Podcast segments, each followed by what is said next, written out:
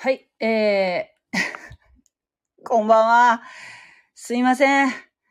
9時からね、いつも、はい、ライブ配信、金曜日の夜9時から聖書臨読会ということでですね、やっておるんですけれども、なんと今、9時40分でございます。はい。大変申し訳ございません。はい、諸事情がございまして、そう、こんな時間になってしまいました。はい。えーいつも参加してくださるもぐちゃん、えーそして、賛美さんには一応、えー連絡 途中で入れたんですけれども、えーまあよかったらご参加くださいというところですね。大変本当に申し訳ございませんでした。はい。まあ、なぜ、なぜ遅くなったか。なぜ遅くなったかと言いますと、はい、えー、ウーバーイーツです。すいません。もう今日はね、もう、早く帰りたかったんですけど、えー、っと、あら、あら、なぜだ？サンビさん、ライブに参加してませんになってる。サンビさん、こんばんは。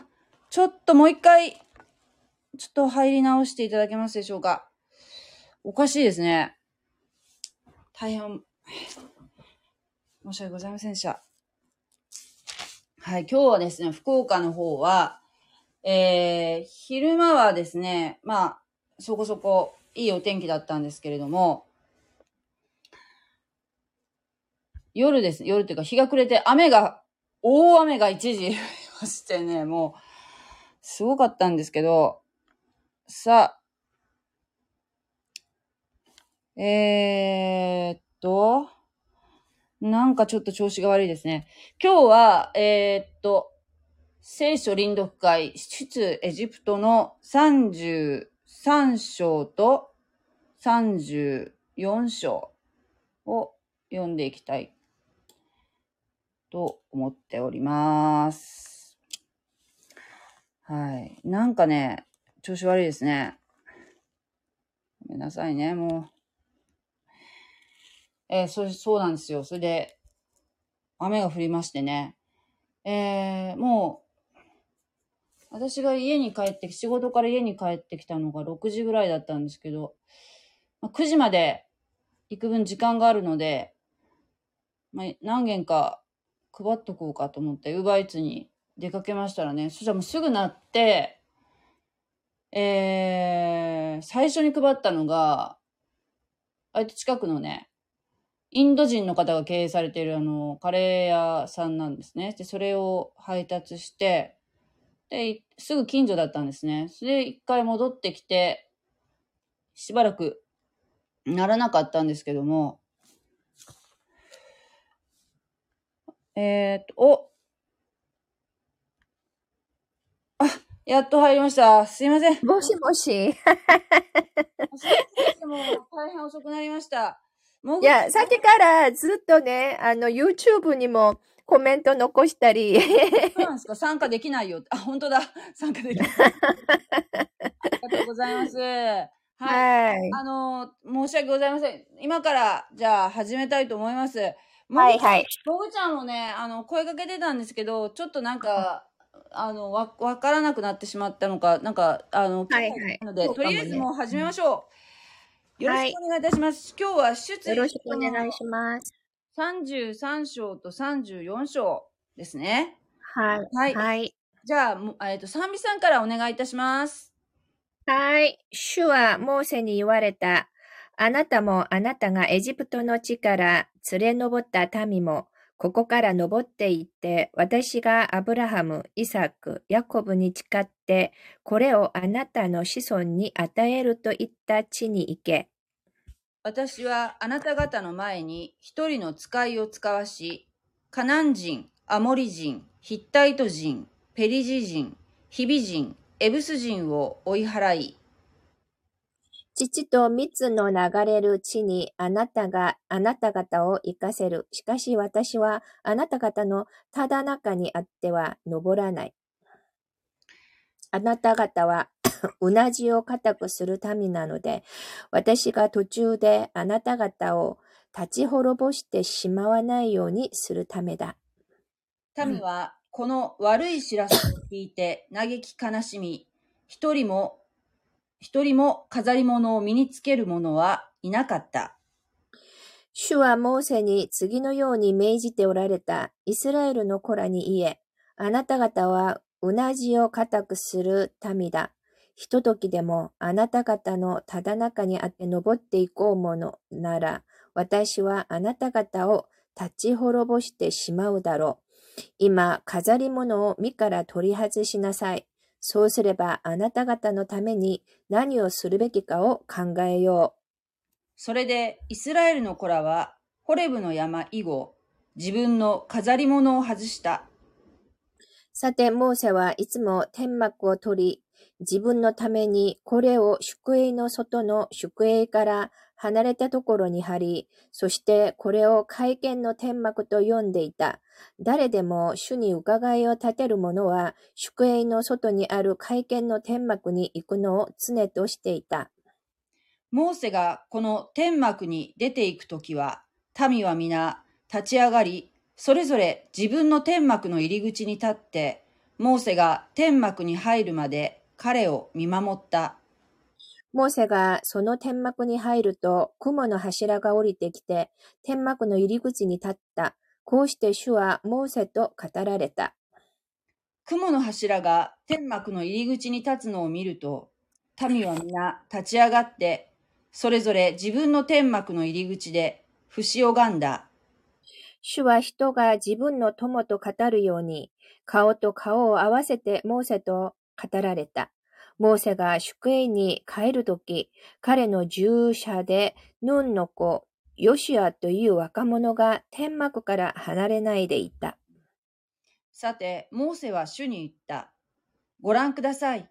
あなたは私にこの民を連れ上れと言われます。しかし、誰を私と一緒に使わすかを知らせてくださいません。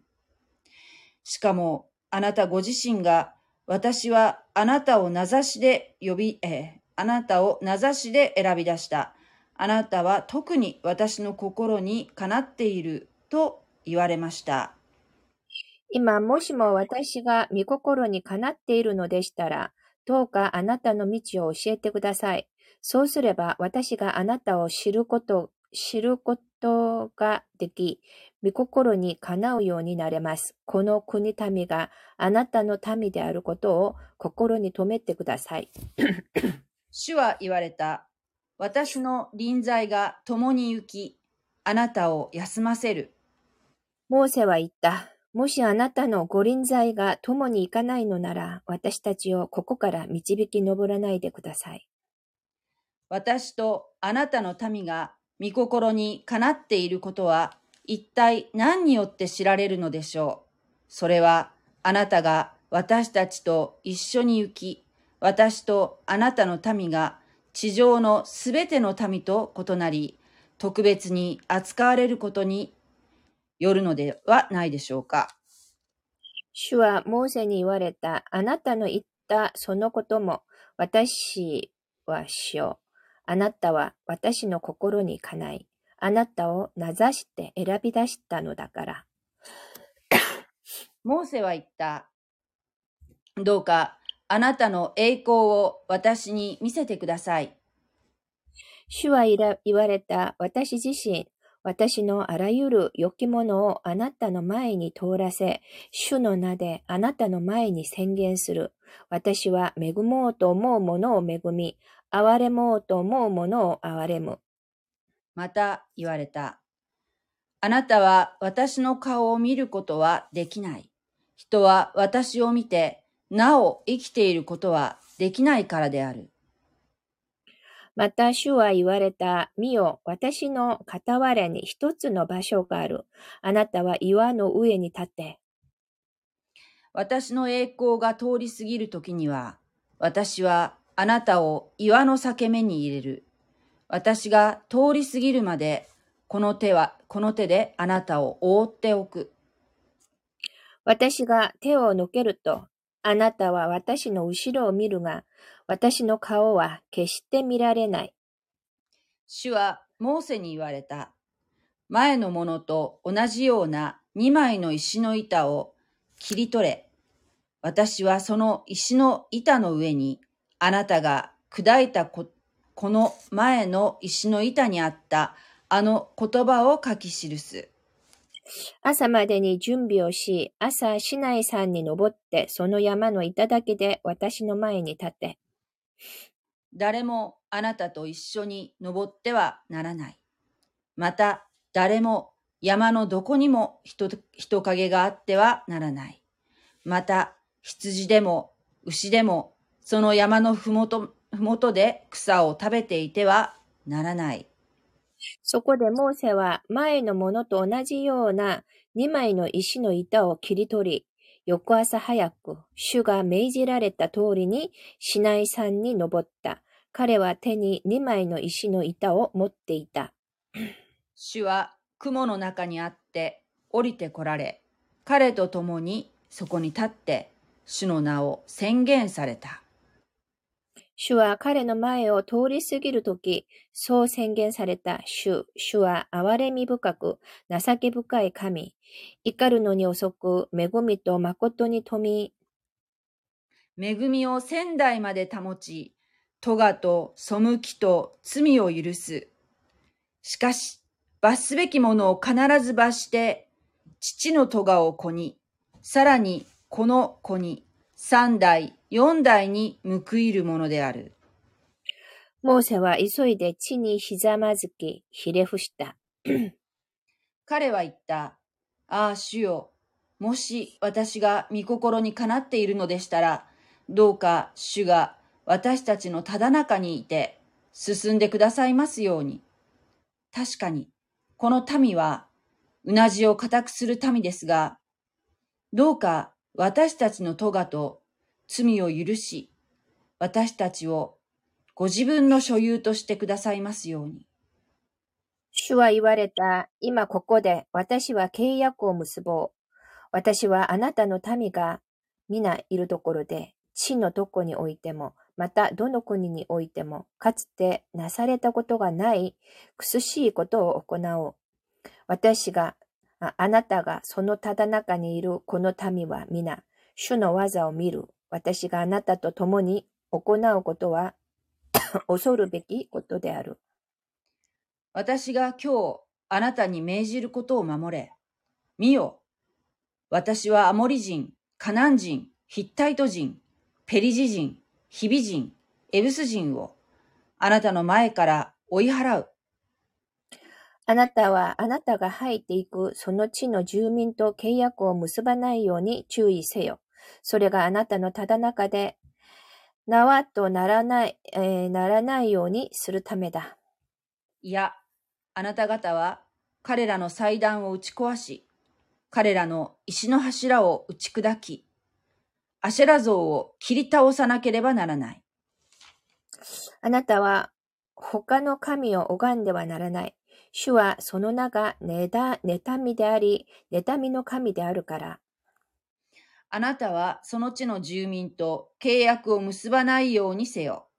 彼らは自分たちの神々と陰行をし、自分たちの神々に生贄を捧げ、あなたを招く。あなたはその生贄を食べるようになる。彼らの娘たちをあなたの息子たちの妻とするなら、その娘たちは自分たちの神々と陰行を行い、あなたの息子たちに自分たちの神々と陰行を行わせるようになる。あなたは自分のために鋳物の神々を作ってはならない。あなたは種なしパンの祭りを守らなければならない。アビブの月の定められた時に7日間、私が命じた種なしパンを食べる。あなたはアビブの月にエジプトを出たからである。最初に体を開くものはすべて私のものである。あなたの家畜のオスのウイゴは皆、牛も羊もそうである。ただし、ロバのウイゴは羊であがなわなければならない。もしあがなわないなら、その首を折る。また、あなたの息子のうち、長子は皆、あがなわなければならない。誰も何もまた持たずに、私の前に出てはならない。あなたは6日間働き、7日目には休まなければならない。工作の時にも、借り入れの時にも、休まなければならない。小麦の借り入れの初穂のためには、七週の祭りを、年の変わり目には収穫祭を行わなければならない。年に三度、男子は皆、イスラエルの神、主、主の前に出なければならない。私があなたの前から違法の民を追い出し、あなたの国境を広げるので、あなたが年に三度、あなたの神、主の前に出ようとして登っていくときも、あなたの血を欲しがる者は誰もいない。私への生贄の血を、種入りパンの、種入りのパンに添えて捧げてはならない。また、杉越の祭りの生贄の、生贄を朝まで残しておいてはならない。あなたの土地から取れる初穂の最上のものをあなたの神、主の家に持ってこなければならない。あなたは、あなたは、ああ、あなたはごめんなさい。子ヤギをその母の父で似てはならない。主はモーセに言われた。これらの言葉を書き記せ。私はこれらの言葉によって、あなたと、そしてイスラエルと契約を結んだからである。モーセはそこに40日40夜、主と共にいた。彼はパンも食べず、水も飲まなかった。そして石の板に契約の言葉、塔の言葉を書き記した。それからモーセはシナイ山から降りてきた。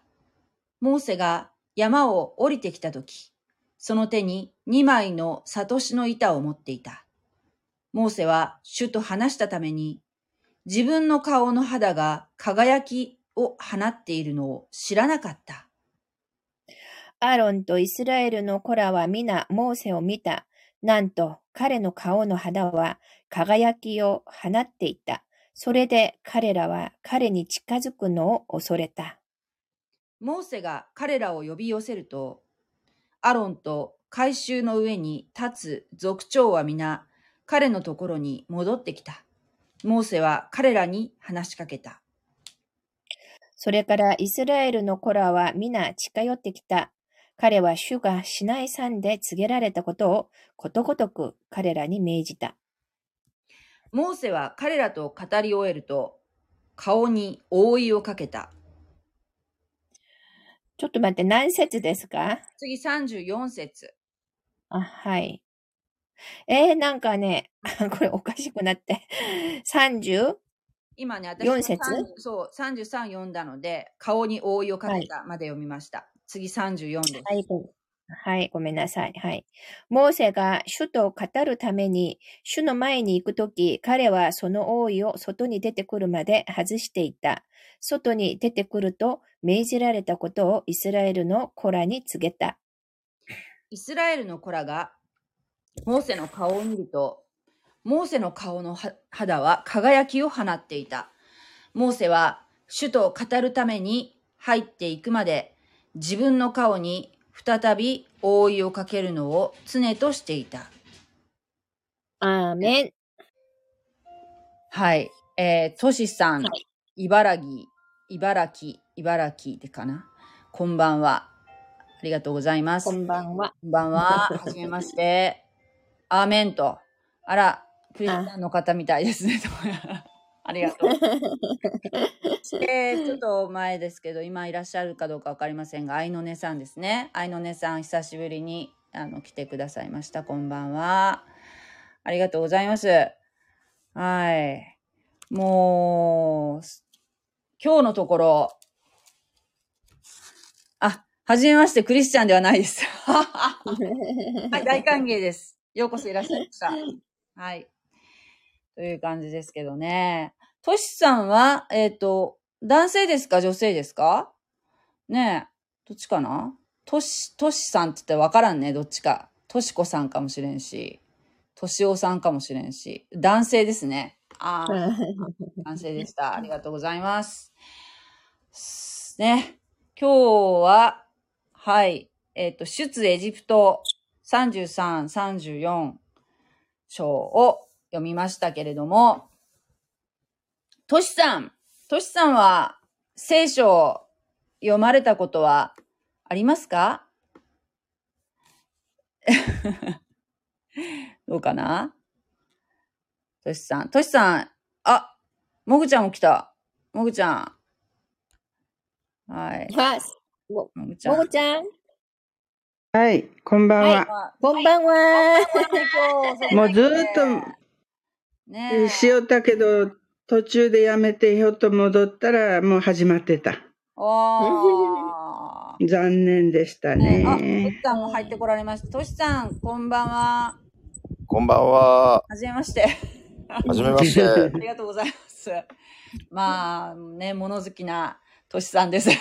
聖書に、ちょっと聖書とか、なかなかこう興味持ってくださる方がいないのに、こうやって参加していただいて、本当に嬉しいです。ありがとうございます。はい、こちらこそ。あ、なんか、イケボですね。いい声されてますね。本当ですか？はい。なんか、イケボって何？イケてさきさん？る、イケてるボイスってことです。ああ、イケてるボイス。韓国語ではね、はい洞窟ボイスって言うんですよ。洞窟ボイス。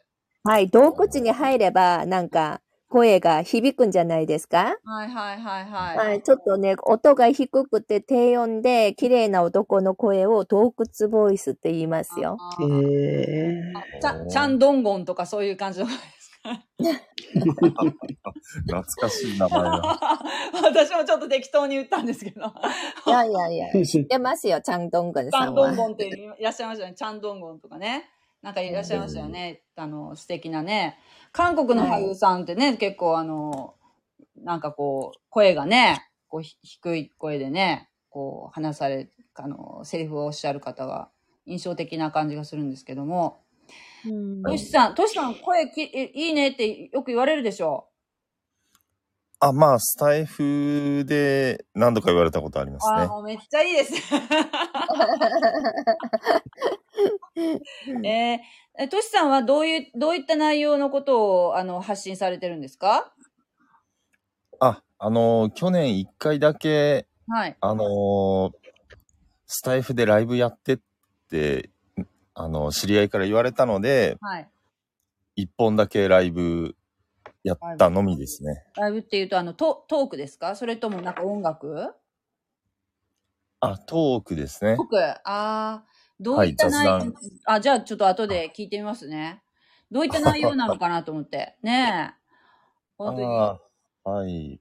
まあ、あのー仲間内で、その、ワイワイ政治の話をしたり、ああ、なるほど。料料理の話とかしたような気がする。何の話？あ、りょ料理の話をあ、料理の話、料理の話。あ、料理をされるんですか？ご自分で。まあ、簡単なものなら、あのあーー食材を切ったり焼いたりとか、おー、なるほどね。簡単だね。ああ。何、何がお好きですか？ちなみに。ああ、そうですね。その麻婆豆腐とか、麻婆豆腐。いいですね。はい。麻婆豆腐。辛、辛いのがお好きですか？あ、辛いのはそんなに得意じゃないので、はい。その、甜麺醤とか、そういうのはちょっとしか入れないんですね。ああ。あまり辛くない麻婆豆腐がお好みということですね。そうですね。出汁の味が効いてて、ねえあまり辛くない。ああ、なるほど。ねえ。あのーそういえば、麻婆豆腐で思い出したんですけど、あの、全然関係ない話していいですか？あ、どうぞどうぞ。じ、じ、あのどうぞ。先日ですね、あの、私、ウーバーイーツを最近、こ今月から始めて、はい。それで、あの、この間ね、初めて行ったお店で、急にな、行ったら、その、中華料理屋さんだったんですけどね。そこではい麻婆豆腐をあの、ピックしたんですね。で、お届け先がね、はいあのータワーマンション？タワーマン、いわゆるタワーマン？はい。初めてタワーマンションってね、私中に入ったんですけど、はいまあ、あの、タワーマンションっていう、タワーマンションの方も麻婆豆腐召し上がるんだなって思いながら、20 29回だったんですけど、でね、あの、ウーバーイーツのドライバーさんたちのね、いろいろこう YouTube とか見てると、タワーマンションみんな行きたがらないんですよ。はい。みんな行きたがる。あの、トシさんひょっとしてタワーマンションにお住まいですか？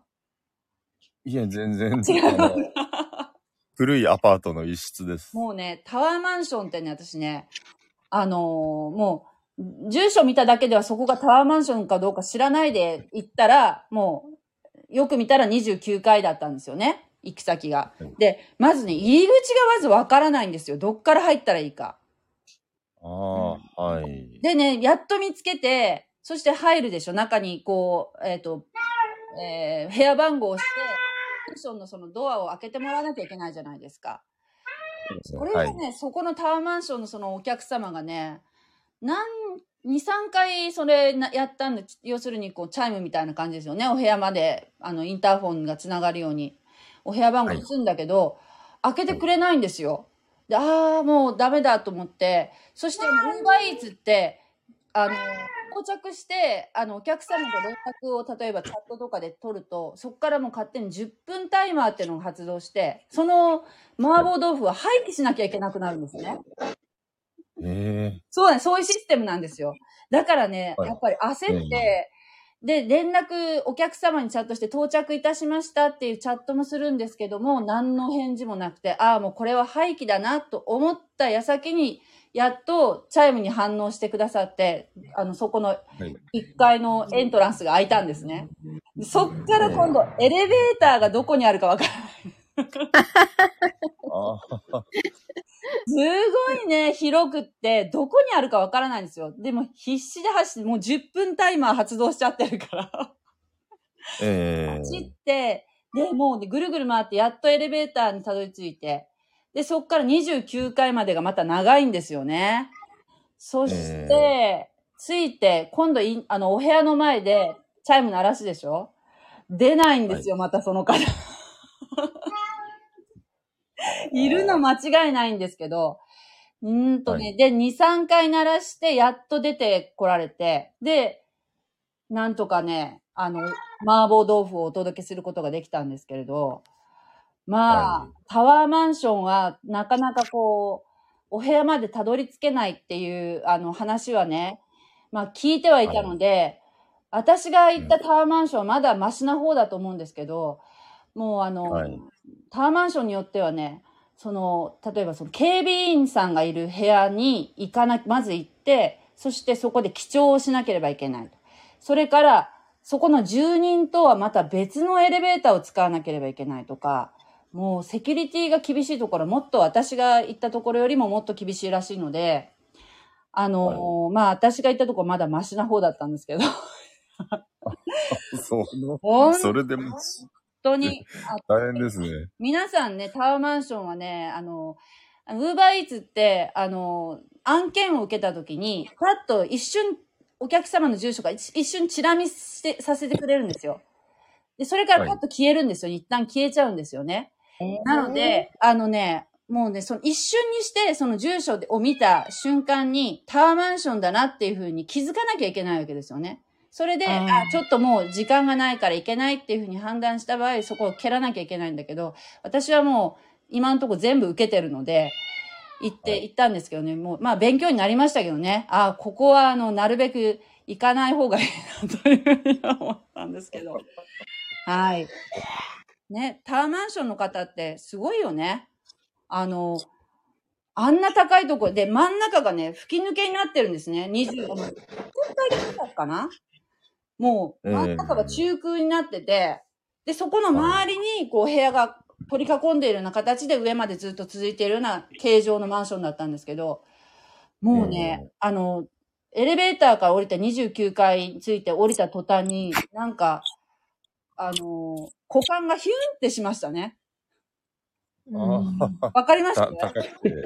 ええもうすっごい怖くて、もう、あの、飛び降りようと思ったら飛び降りれるぐらいの柵しかないんですよ。ええはい。すすごい。もう、だから子供さんとかが住むと危ないなっていうふうに思ったんだけど、あた、私みたいな、こう、心配は皆さんなさらないでしょうね。私のような。1階に住んでいるような人間。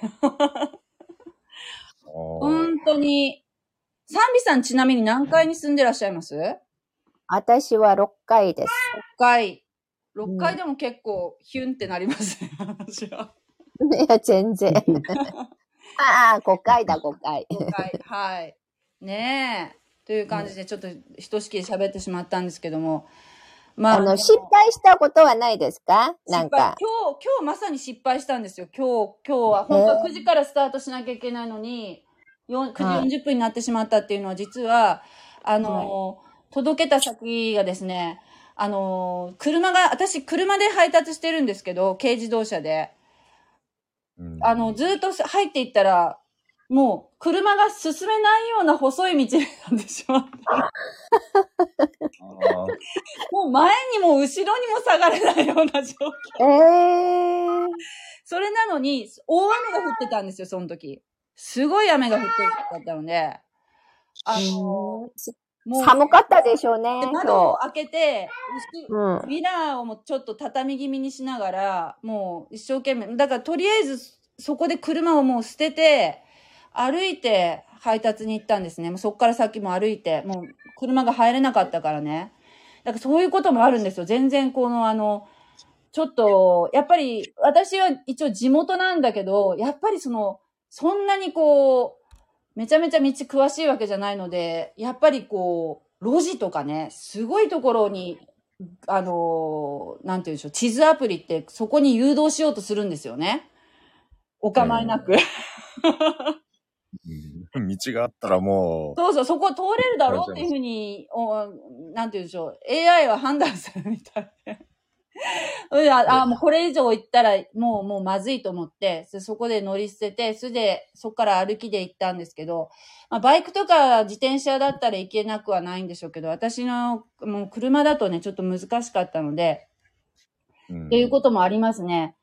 で、そこからね、あの、まあ、配達は無事に先に済ましたんですけど、そこから戻って、そこから抜け出すのがもう、だいぶ時間がかかって。もう、あの、すこちびちびちびちび、それこそもう、あの、イエス様、イエス様って思いながらた時はもう、ハレルヤでしたよ、もう。主に感謝って。あれ思って。もうね、大丈夫、大丈夫って、神様、神様と思いながら、ちょっとずつ、ちょっとずつ抜け出して、やっぱり、300円、1件300円とか400円の世界で配達してるので、そんな300円、400円で車に傷はつけたくないと。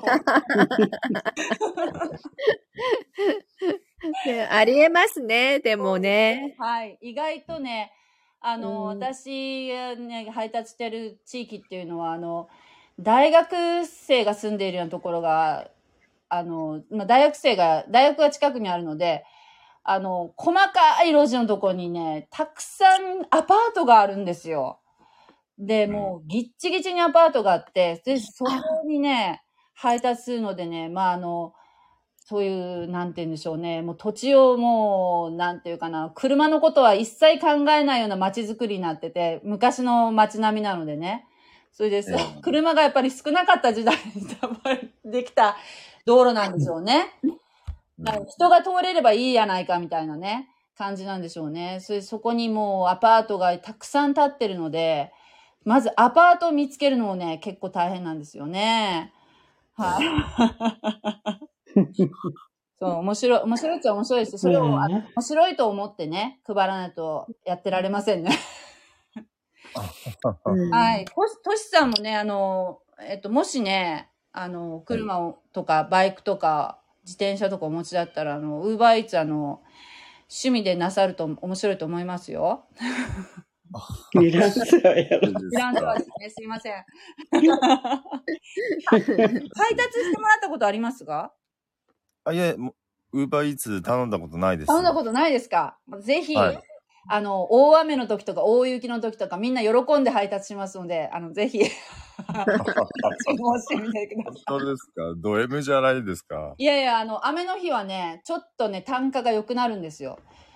で、あと、はい、みんなあの、根性がない配達員はもうみんな雨の日は配らないんですけど、あの、ベトナム人のね、配達員の方はね、根性があるので、雨でも雪でもサンダルで配るらしいですけど。ああ、はいそうなんですね。日本人はでも最近はどうなのかなちょっとわからないけど、最近はね、割とあの、もう全体的に単価がもう下がってきてるので、みんなあの、うん本当に一生懸命配ってるみたい、雨でも配るようになってきてはいるっていうのを話を聞きましたけど、今日本当にずっとお天気がいい日が続いてたんですけど、今日久しぶりにまとまった雨がこう、日が暮れてドッと降ったので、もうね、いつになくもう、私が、あのーその、細い路地にはまってしまって、一生懸命脱出しようと試みていたときに、5、6件なりましたけど、全部断りました。あ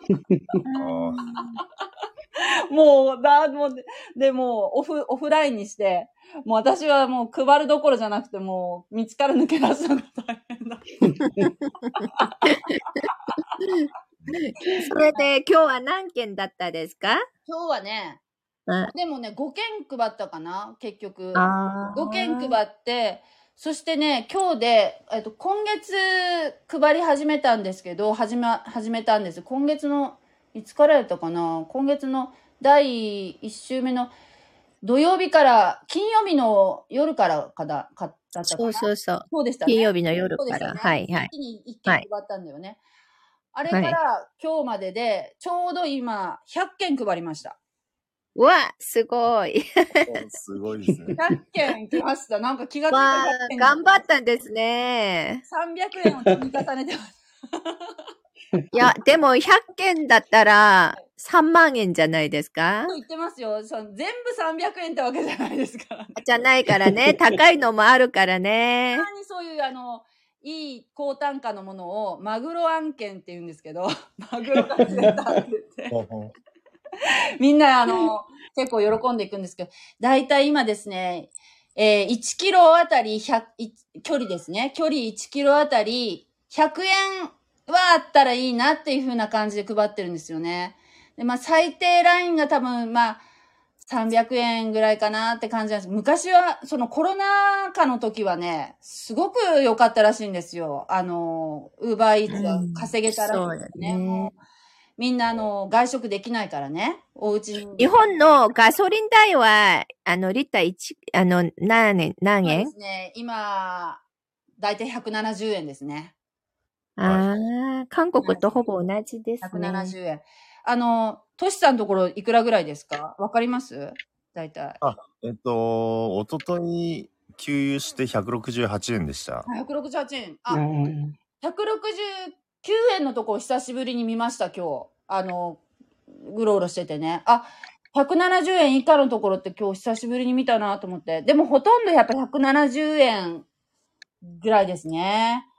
まあもうちょっと下がってくれたら嬉しいんですけど、だから、私はあの副業で仕事が終わってから、夜ちょろちょろっと配る、配って、あと土曜日とか日曜日とかに多めに配るっていう生活してるんですけど、それえでえ、だいたいね、えっと、月、月じゃない、週に、えー、私、アルトなんですけど、軽自動車アルトなんですけど、三、三千円ぐらいかな ?3000 円分ぐらい入れてる感じ。なくなったら、一週に一回、日曜日に3000円分ぐらい入れてる感じかなそれで満タンになるから。だから、一週間3000円かける、まあ、4、4ぐらいかかるよね、ガソリンが。今のペースだったら。うんええ1万2000円ぐらいやっぱりガソリンかかると思う。私のペースで配ってたらね。うんうん。はい。こんな感じで。なら悪くはないね。配達量がね。あ、うん前向きな言い方ですね。すごいです。で、あの、や、任意保険がね、やっぱり普通に、やっぱり業務用なので、若干高くなるので、まあ、2万が経費ぐらい、経費にかかるかな。2万、2万ぐらい、その保険も考えたらね。で、だから、そうね、6、うん私の目標は6万ぐらい稼げたらいいなと思ってるんだけど。いや、欲張ってますよ。最初は4万円、3、4万円くらいって言ってたじゃない？そう、今ね、今実は、すごい閑散期って言って、ウーバーイーツの中では一番暇な季節らしいんですよ。秋っていうのは。あ春と秋とあー気候がいいので、みんな、あの、うちにじっとしてないで外に出かけるじゃないですか。はい、はい。真夏の暑い時とか真冬の寒い時っていうのがすごいあの忙しいらしいんですね。で、うん閑散期、私は要するに閑散期からスタートしたので、閑散期ってどんなもんかなっていうふうに思ってたんだけど、これがもう最低ラインだろうなっていうふうに思ってたんだけど、どうも今週あたりからもう閑散期は脱出したような気がしますね。もう始めるともう昨日とかもう鳴りやまなかったですね、ずっと。昨日はあの、私仕事がお休みだったので、お昼の3時ぐらいからスタートしたんですよね。で、3時ぐらいって大体もう、あの、食事時じゃないので、おやつタイム、おやつの時間じゃないですか、3時って言ったら。はい。だから、ならないだろうなと思ったらいきなりスターバックスが鳴って、スターバックスのあの、なんでしょう、あの、カフェラテとかいう、ああいった飲み物ですね。飲み物の配達から、もうそっからずっと繋がりましたね。だから多分もうね、ちょっと肌寒くなってきたので、あの、みんな、あの、お家で食事したいという方が増えてきたのかな？さきさん、あの、大事な土曜日なのに、明日大丈夫ですか？私と。大丈夫。明日は絶対私、あの、あの、間に合わせ、9時間に合わせるでしょ。いやいや、あの、無理しなくていいですよ。遅くなっても構いません。あのね、いや、サミさん、サミさん、私はやっぱりクリスチャンなので、このように、はいあの、この世のことに足を突っ込みすぎるといけないので、いやいや、だから、あの、あんまり急いだりして、もしも事故が起きたらいけないから、さきさんが、あ、私はね、明日だったら、もう、8時、8時から10時の間だったら大丈夫だと思いますわか。だから、はい、あの、さきさんの都合に合わせて、無事に終わったら 連絡ください。わかりました。ありがとうございます。はい。はい。はい。じゃあ、それでは、明日、はい、会いましょう。会いましょう。はい。はい、すいません。私はね、今ちょっと出なきゃいけないので、皆さんお話し続けてもいいですよ。もう、トシさんね、こんな時間ですから。トシさん、本当にありがとうございます。後で聞きに行きますね。その過去のライブ放送ね。あ はい、あの内容はあまり期待しないでください。あの、あの、麻婆豆腐の話を思い出しながらちょっと聞かせていただきます。本当に今日はありがとうございました、トシさん。はい、ありがとうございましありた。がとうございました。ははい、ももちゃんもおやすみなさい。い、おやすみなさい。はい。